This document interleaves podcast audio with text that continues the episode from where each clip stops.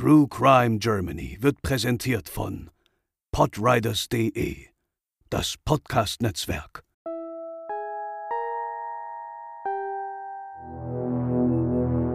Nach einem Streit mit ihrem Mann verschwand am 14. Februar 2008 die Mutter Sigrid P. spurlos. Was die Familie für ein kurzes Verschwinden im Affekt des Streites hielt, sollte sich fünf lange Jahre hinziehen, bis der Verbleib von P. durch Druck der eigenen Tochter endlich aufgeklärt werden konnte. Heute bei True Crime Germany, wo ist meine Mutter?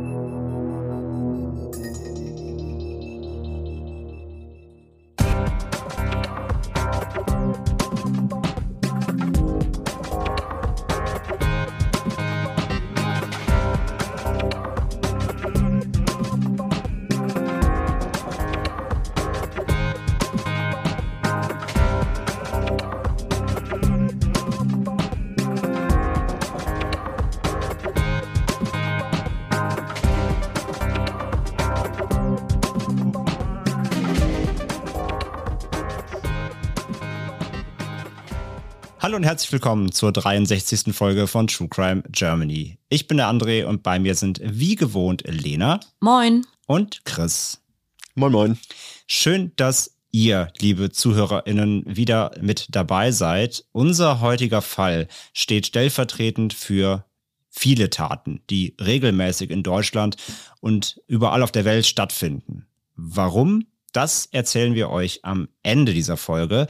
Chris, wann hat sich der heutige Fall zugetragen? Ja, und um wen geht es? Es war der 14. Februar 2008, als die damals 15-jährige Chrissy und ihr 18-jähriger Bruder mit dem Bus von der Schule nach Hause fuhren. Die beiden Geschwister und ihre Eltern lebten in Ittenbach bei Königswinter. Das ist äh, eine Ortschaft mit etwa ja, 3500 Einwohnern. Und hier reihten sich die Einfamilienhäuser aneinander, zerstreut zwischen grünen Hügeln am Rhein. Quasi eine kleine, spießige Vorstadtidylle, die heile Welt, in der jeder jeden kennt. Oder das zumindest glaubt. Familienvater Gerd hatte seine Kinder auf dem Heimweg angerufen und gebeten, doch etwas früher aus dem Bus auszusteigen, da er sie abholen und mit den beiden essen gehen wollte. Denn ihre Mutter konnte dieses Mal nicht für sie kochen. Genau, denn die Mutter, Sigrid P., war verschwunden. Nach einem Streit mit dem Vater soll sie das Haus verlassen haben und war seitdem auch nicht mehr aufgetaucht. Als Grund für den Streit gab er seinen Kindern neben der finanziellen Lage auch die Tatsache, dass sie sich ein neues Leben aufbauen wollte und mit 40 doch eh kaum mehr Zeit dafür hätte. Wer wäre schon bereit, eine Frau in ihrem Alter für einen Neuanfang zu nehmen? Dann, so der Vater, der auf ihren Wutausbruch nicht reagierte in dem Moment, griff sie nach den Schlüsseln und verließ das gemeinsame Einfamilienhaus. Aufgehalten hatte er sie nicht, da er es für eine typische Kurzschlussreaktion hielt. Doch der Schock der Kinder war derweil groß, aber ebenso die Hoffnung, dass sie sich einfach nur für ein paar Stunden mal abkühlen und distanzieren musste, bevor sie wieder zu ihnen zurückkehrte. Aber von der Mutter fehlte seit diesem Tag jede Spur, und von den Kindern verabschiedete sie sich nicht. Schauen wir uns aber einmal die Familie genauer an, um die es heute geht. Streit, also der Grund des Verschwindens der Mutter, war bei ihnen nicht unüblich, denn die Eltern hatten über die Jahre Schulden angehäuft. Und der finanzielle Druck sorgte oftmals in den Abendstunden, da die Kinder es eben nicht zu deutlich mitbekamen, für Streitgespräche. Die Gründe für die Schulden waren unter anderem ein gescheitertes Hotel und eine Imbissbude. Das besagte Hotel war der Ort, an dem sich das Ehepaar 1986 kennenlernte. Sie kellnerten dort und verliebten sich ineinander. Sie heirateten zwei Jahre später. Sigrid war zu der Zeit 19 Jahre alt. Sie bekamen zwei Kinder. Erst ihren Sohn, dann Tochter Chrissy. Auch beruflich bauten sie eine gemeinsame Existenz auf, denn beide hatten den großen Traum von der Selbstständigkeit. Daher entschlossen sie sich, das Hotel zu pachten. Doch die Pläne gingen nicht auf. Das Hotel lief nicht, ging pleite und ein weiterer Kredit wurde den beiden verwehrt. Die ersten Schulden häuften sich an. Um seine junge Familie zu ernähren, eröffnete der Vater dann eine Imbissbude, doch auch die lief nur schleppend und musste schlussendlich ebenfalls geschlossen werden. Ein weiterer Berg Schulden, der die Familie belastete. Ja, die Geldsorgen überschatteten das Glück. Immer häufiger mussten auch die Kinder miterleben, wie schief der Haussegen tatsächlich hing. Doch zu Gewalt kam es nie. Brauste sie auf, wurde er eben klein. Er sei immer nett, ruhig und freundlich geblieben. Zuletzt waren beide Elternteile berufstätig bei einer Firma, die kurz vor dem Tag des Verschwindens aber auch insolvent ging. Dabei standen dann noch Gehälter offen, und zwar in einer beträchtlichen Größenordnung, und die beiden standen erneut ohne Arbeit da. Der Druck auf das Paar musste zu der Zeit enorm gewesen sein. Doch trotz aller Widrigkeiten wirkte die Familie stets harmonisch, machte mit den Kindern einmal pro Woche einen Familienausflug, pflegte gute Kontakte und bot den Kindern eine, so gut es ging eben, eine heile Welt. Tochter Chrissy erinnerte sich. Ich würde sagen, ich hatte eine sehr glückliche Kindheit, weil auch das Einzigste, wenn ich mir Kinderbilder von mir angucke, ich wirke für mich auf jedem Bild unglaublich glücklich. Ich hatte eine wunschlos glückliche Kindheit. Meine Eltern haben viel mit uns Kindern unternommen. Umso besorgter war gerade sie, als ihre Mutter am Abend des 14. Februar immer noch nicht auftauchte. Gemeinsam mit ihrem Bruder und ihrem Vater ging sie zur Polizei und wollte eine Vermisstenanzeige stellen. Doch die Polizei wies die Familie ab. Denn damals gingen die Beamtinnen davon aus, dass sie aus freien Stücken gegangen wäre und einfach eine Auszeit brauchte. Kurz als Hintergrundwissen zum Thema Verschwinden einer Person. Wenn eine Person aus unerklärlichen Gründen von ihrem gewohnten Aufenthaltsort fernbleibt, wird sie in der Regel von Angehörigen oder Bekannten bei der Polizei als vermisst gemeldet. Die Polizei leitet eine Vermisstenfahndung dann ein, wenn eine Person ihren gewohnten Lebenskreis verlassen hat, ihr derzeitiger Aufenthalt unbekannt ist und eine Gefahr für Leib oder Leben, zum Beispiel Opfer einer Straftat, Unfall, Hilflosigkeit oder Selbsttötungsabsicht, angenommen werden kann. Erwachsene, die im Vollbesitz ihrer geistigen und körperlichen Kräfte sind, haben das Recht, ihren Aufenthaltsort frei zu wählen, auch ohne diesen Angehörigen oder Freunden mitzuteilen. Personen im Alter von bis zu 18 Jahren, also Minderjährige, dürfen ihren Aufenthaltsort nicht selbst bestimmen. Bei ihnen wird grundsätzlich von einer Gefahr für Leib oder Leben ausgegangen. Sie gelten für die Polizei bereits als vermisst, wenn sie ihren gewohnten Lebenskreis verlassen haben und ihr Aufenthalt nicht bekannt ist. Zurück aber zum Fall. Denn die Mutter war nun eben verschwunden. Eine Vermisstenanzeige wurde aus den von André eben genannten Gründen vorerst abgelehnt. Und die Kinder verstanden dann natürlich die Welt nicht mehr. Sie hatte sich ja nicht einmal bei ihnen verabschiedet, sondern ist, während die Kinder in der Schule waren, einfach abgehauen. Und besonders die Tochter plagten auf Dauer Schuldgefühle. Hatte sie etwas falsch gemacht? Warum hat sie sich denn nicht von ihr verabschiedet? War sie etwas schuld daran, dass es zu diesem Streit zwischen Vater und Mutter kam? War sie es am Ende tatsächlich auch gar nicht wert, dass man sich von ihr verabschiedet? Und diese Gefühle sollten eine ganze Weile andauern. Denn fünf Jahre blieb die Mutter verschwunden und in der Zwischenzeit kümmerte sich eben Vater Gerd um die Familie so gut er konnte. Er schmierte den Kindern jeden Morgen Brote und machte mit ihnen nach der Schule die Hausaufgaben. Er nahm sich viel Zeit für seine Kinder. Zwei Wochen nach ihrem Verschwinden kamen die beiden Kinder aus der Schule heim. Was sie aber nicht ahnten, war eine Spur ihrer Mutter. Diese sei, so der Vater, während die beiden nicht da waren, ins Haus zurückgekommen. Bei ihr zwei Männer, die mit einem großen Kastenwagen mit Kölner Kennzeichen vorfuhren. Sie wollte ihre restlichen Sachen abholen, Kleidung, Schmuck, eben alles, was sie für ihren Neuanfang brauchte. Erneut ein Schockmoment für die Kinder. Warum kamen sie genau dann, wenn sie in der Schule waren? Sie wusste doch, dass sie nicht zu Hause sein würden. Warum hat sie sich ein weiteres Mal nicht verabschiedet? Hatte sie ihr altes Leben so schnell hinter sich lassen können? Tage vergingen, Wochen und Monate und das Leben der Familie ging weiter. Zitat, wir haben Weihnachten so gefeiert, als wäre sie nie da gewesen, erzählte die Tochter später in einem Interview. An Geburtstagen erwarteten die Kinder eine Karte, ein kleines Lebenszeichen, dass sie ihrer Mutter doch nicht egal waren. Doch sie bekamen nichts. Besonders die Tochter konnte nie mit dem Verschwinden abschließen. Immer wieder bat sie ihren Vater darum, zur Polizei zu gehen, sie doch als vermisst zu melden und endlich aufzuklären, wohin sie gegangen sei. Ihr Vater willigte stets ein, sie dabei zu unterstützen. Ein erster Hoffnungsschimmer ereilte die Familie ein Jahr später, 2009. Auf der Polizeiwache teilte man ihnen mit, die Personalien einer Frau mit dem Namen der Mutter bei einer Verkehrskontrolle in Düsseldorf aufgenommen zu haben. Doch diese Spur lief später, als die Polizei mit Ermittlungen begann, ins Leere, denn es gab keine weiteren Informationen zur Person und daher auch kein Zeichen der Vermissten. Ja, und das war natürlich besonders schwer für die Tochter, die sich ja sowieso nicht mit der Situation abfinden konnte. Denn sie hatte ein unglaublich enges und gutes Verhältnis zu ihrer Mutter und sie war der Treiber für das, was in der kommenden Zeit angestoßen werden sollte. Mit der ganzen Trauer und der Wut im Bauch machte sie sich erstmals Gedanken, was, wenn meiner Mutter etwas passiert ist? Was, wenn sie einem Verbrechen zum Opfer gefallen ist und womöglich getötet wurde? Zum ersten Mal dachte sie weiter als, meine Mutter hat uns verlassen, weil sie untertauchen und neu anfangen wollte. Wer könnte ihr sowas angetan haben? Ihr Vater lernte eine neue Frau kennen dagegen, die Ende 2010 auch zu der Familie zog. Für die Tochter war das ein Grund, das Elternhaus dann zu verlassen. Zu schwer war der Gedanke, dass eine neue Frau in dem Haus wohnte, was eigentlich ihre Mutter bewohnen sollte.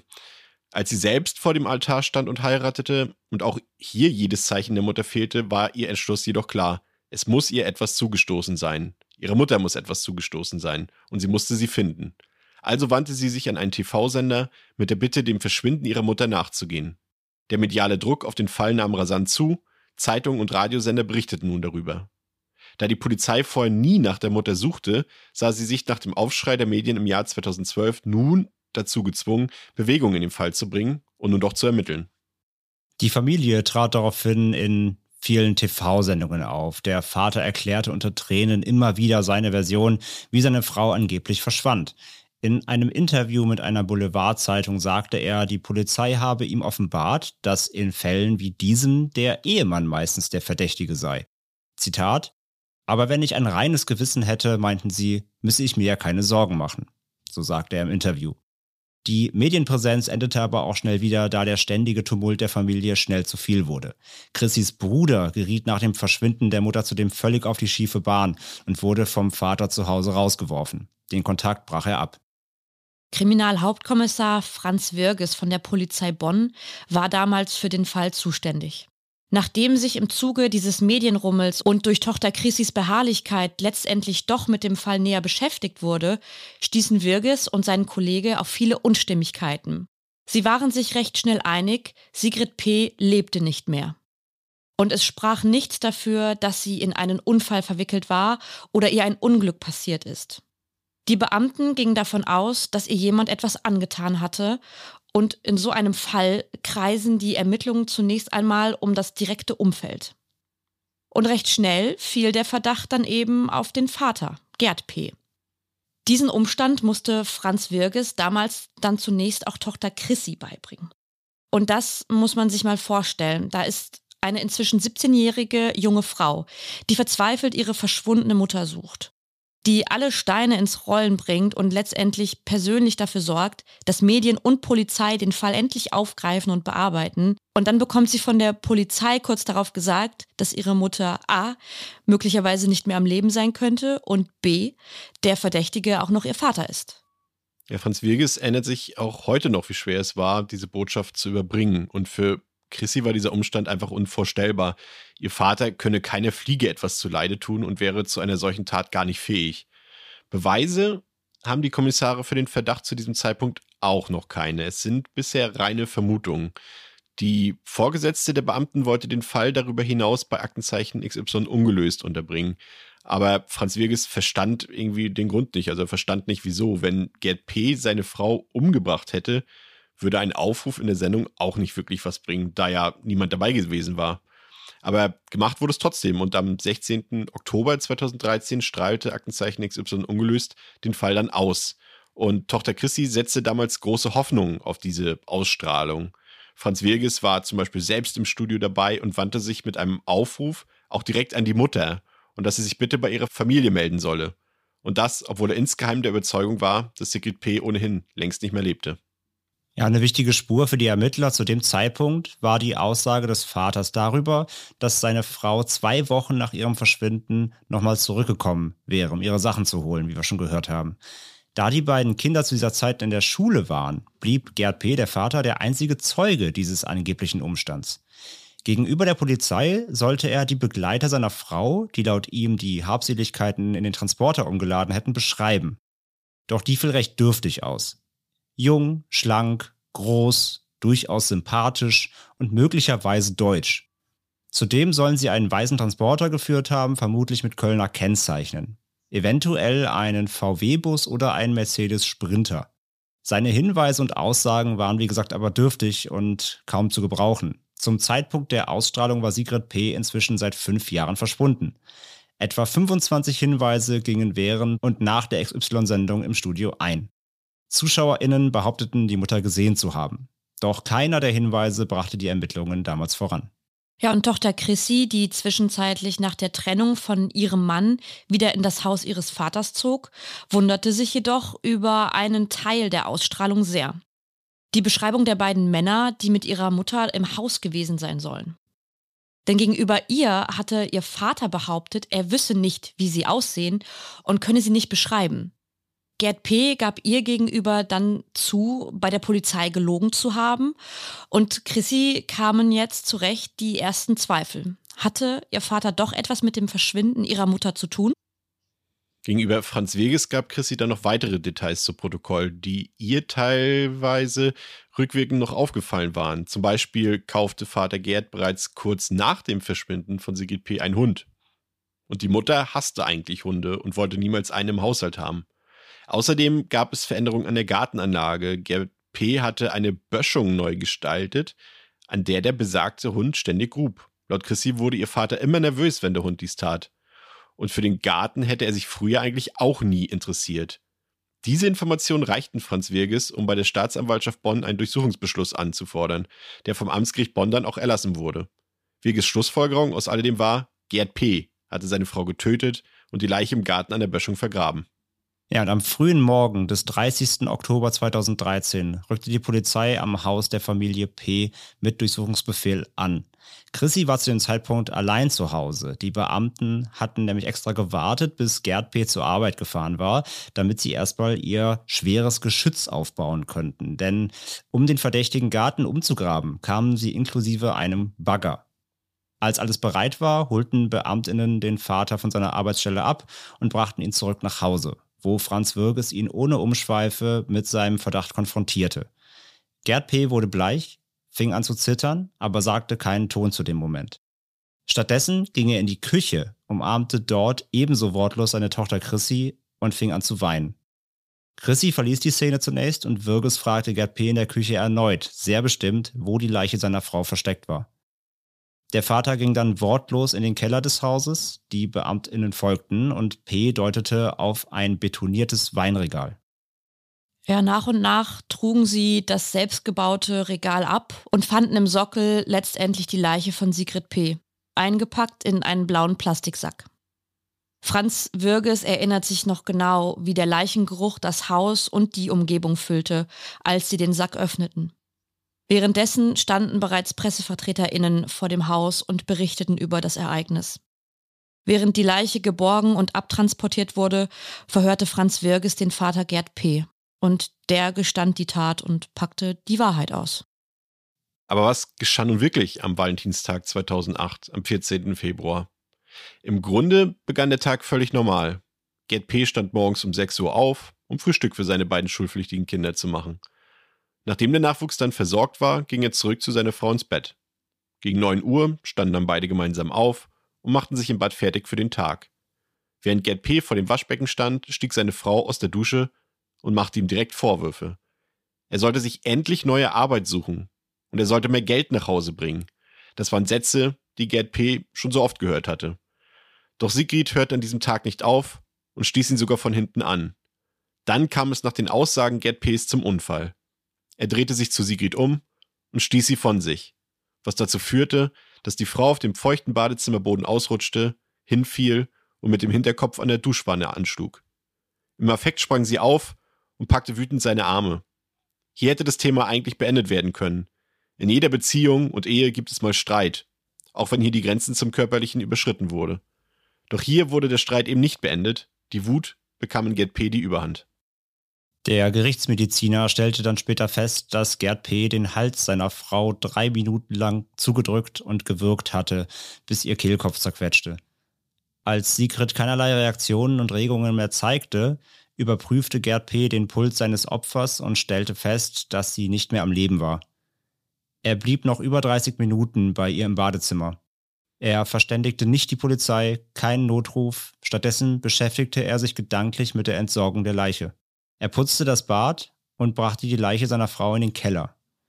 Am nächsten Tag fiel dem Täter das Fundament des Weinregals wieder ein und er beschloss, den leblosen Körper darin einzubetonieren. Das muss letztendlich nicht vollkommen der Wahrheit entsprechen, denn die Schilderungen basieren auf Aussagen des Mörders selbst. Vermutlich nur ein Teil der gesamten Wahrheit. Und anschließend entwickelte Gerd P. sein erwähntes Lügenkonstrukt. Seine Lügen über die einmalige Rückkehr der Mutter mit ihren Begleitern, dass sie Sachen abgeholt hätten. Tatsächlich verkaufte der Vater das Hab und Gut seiner getöteten Frau. Schmuck, Handy, Kleidung, Taschen, und er fälschte die Unterschrift von Sigrid, um Geld von ihrem Konto zur Schuldenbegleichung zu überweisen. Auch auf Behördenanträgen fälschte er die Unterschrift des Opfers. Dass die Personalien einer Frau namens Sigrid P. in Düsseldorf 2009 bei einer Verkehrskontrolle aufgenommen wurden, war für Sigrids Kinder ein Hoffnungsschimmer. Für Mörder Gerd P. war es eher wie eine göttliche Fügung, da sein Konstrukt so noch besser zusammenhielt. Und so spielte er auch mit, als die Tochter und diverse TV-Sender die Ermittlungen eben wieder in Gang setzten. Mit gespielten Tränen in den Augen erklärte er sich und das Verschwinden seiner Frau auch vor den Kameras. Als die Tochter später auszog und ab und zu mit ihrem Mann zu Besuch kam, ging Gerd P. sogar mit seinem Schwiegersohn in den Keller, um Wein zu holen. Dass dabei eine tote Frau im Weinregal einbetoniert war, ließ er sich nicht anmerken. Als die Tochter, wie erwähnt, später wieder ins Haus des Vaters zog, hatte sie ihr Zimmer direkt neben dem Keller mit der Leiche. Sie schlief also quasi unwissentlich eine Zeit lang neben der Leiche ihrer Mutter. Chrissy sagte dazu, mein Vater hat gesagt, warum willst du ausgerechnet in den Keller? Da ist es kalt und feucht. Komm doch nach oben. Am 14. November 2013 wurde Sigrid P. beigesetzt. Die Kosten konnte Tochter Chrissy nicht alleine stemmen, denn sie befand sich zum Zeitpunkt noch in der Ausbildung. Einen Zuschuss bekam sie zum einen vom Weißen Ring, einer Hilfsorganisation für Kriminalitätsopfer und ihre Familien. Zum anderen gaben auch Menschen aus den umliegenden Gemeinden kleine Spenden dazu. Im März 2014 begann der Prozess gegen Gerd P. Seine Tochter Chrissy trat als Nebenklägerin auf. Vertreten wurde sie durch Anwältin Gudrun Roth. Eigentlich wollte sie aber nur eines wissen. Warum hatte ihr Vater ihre Mutter getötet? Sie war natürlich im Zwiespalt. Zum einen war es ihr Vater, der dort vor Gericht stand, und zum anderen aber auch der Mörder ihrer Mutter. Letztendlich wollte sie nur die Wahrheit erfahren, denn die musste er vor Gericht aussagen. Sie wollte endlich, dass das Lügengebilde, was Gerd P. all die Jahre aufgebaut hatte, in sich zusammenfallen würde. Am Montag, den 17. März 2014, fiel dann das Urteil. Das Gericht wertete die Tat als Totschlag. Dafür können zwischen 5 und 15 Jahre Gefängnis verhängt werden.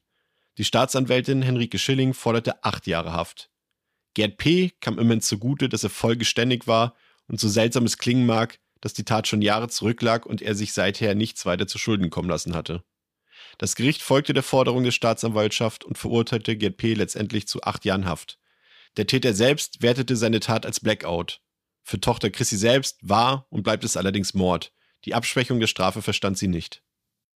Ja, und für Chrissy endete damit eine Ära der Lügen. Und trotz allem war es auch eine Erleichterung für sie, denn sie wusste jetzt immerhin, dass ihre Mutter sie nicht aufgegeben hatte, nicht aus freien Stücken alleine gelassen hatte, wie sie ja befürchtete und vermutete. Doch dass ihr eigener Vater der Mörder ihrer Mutter war, das war nur schwer zu fassen. Denn vom eigenen Vater kann man schwer loslassen. Es bleibt ja doch Familie, wie sie auch selber sagte.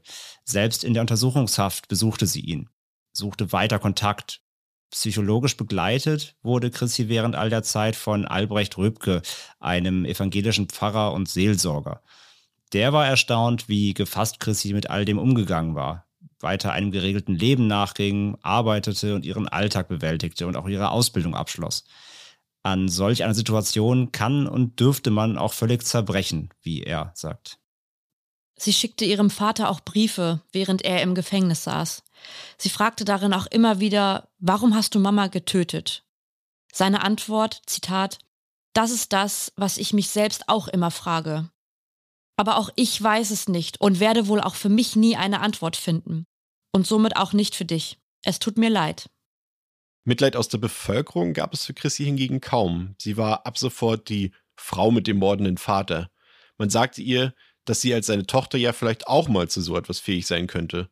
Dass Chrissy auch Opfer war und ihre Mutter verloren hat, interessierte keinen mehr. In den Köpfen blieb nur Tat und Täter. Wie so meist. In Chrissys Leben hat auch ein neuer Mann Platz gefunden, der ihr Halt gab und den sie als Säule bezeichnete. Den Kontakt zu ihrem Vater vollständig abbrechen wollte sie jedoch nicht. Letztendlich sei er immer noch ein Familienmitglied und sie fühlte eine gewisse Schuldigkeit ihm gegenüber. Er war immer für sie da, also müsse sie in gewisser Weise jetzt auch für ihn da sein.